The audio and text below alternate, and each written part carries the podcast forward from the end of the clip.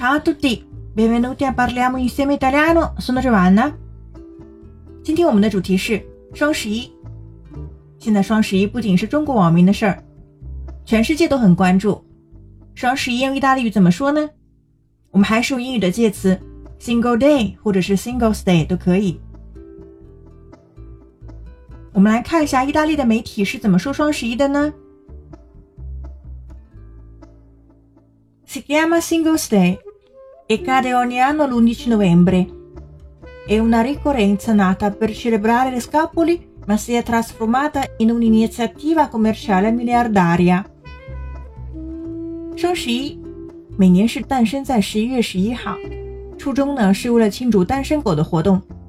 我们单身的人叫 le scapoli。ma si è trasformata in un'iniziativa commerciale miliardaria. Un'iniziativa commerciale 就表示是商业活动了。Il Single Day è una giornata evento inventata da Alibaba per dimostrare la sua capacità straordinaria di mobilitazione delle vendite. 双十一是阿里巴巴发明的活动日，为的是展示其非凡的销售号召力。il Single Day non è un giorno di sconti, ma piuttosto un giorno di ringraziamento, ha detto Jack Ma, il fondatore di Alibaba, che lascerà la guida del gruppo in meno di un anno. 我们这边也有几个关键词，il fondatore 表示创始人，lascerà la guida del gruppo 表示要离开集团的领导位置。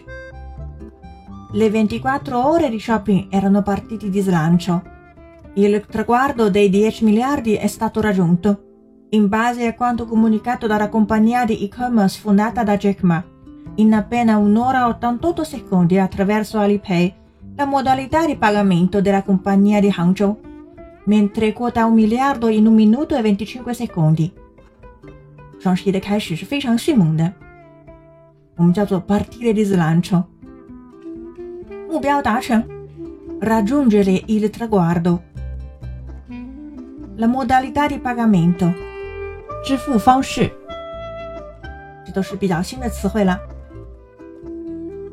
Il primo 11 novembre risale al 1909. I brand partecipanti erano allora appena 27, fino ad arrivare a 180.000 durante questa edizione. Tra qui, per la prima volta, anche gli italiani. Chicco, Kiko, tradizione italiana, Cam, Mukaku, Tesori d'Oriente, Mucchi e Campari E tanti altri da settori rappresentativi del Made in Italy come fashion, food and beverage, design e cosmetica。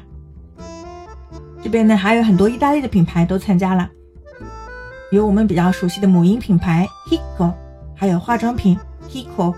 这两个词还是有区别的，一个是双辅音，一个是单辅音。这边都是意大利制造的代表性行业。i settori rappresentativi. Un importante supporto ai brand del Made in Italy durante questo 11 novembre è stato quello fornito da Hello It, lab virtuale presentato recentemente sia in Italia che in Cina.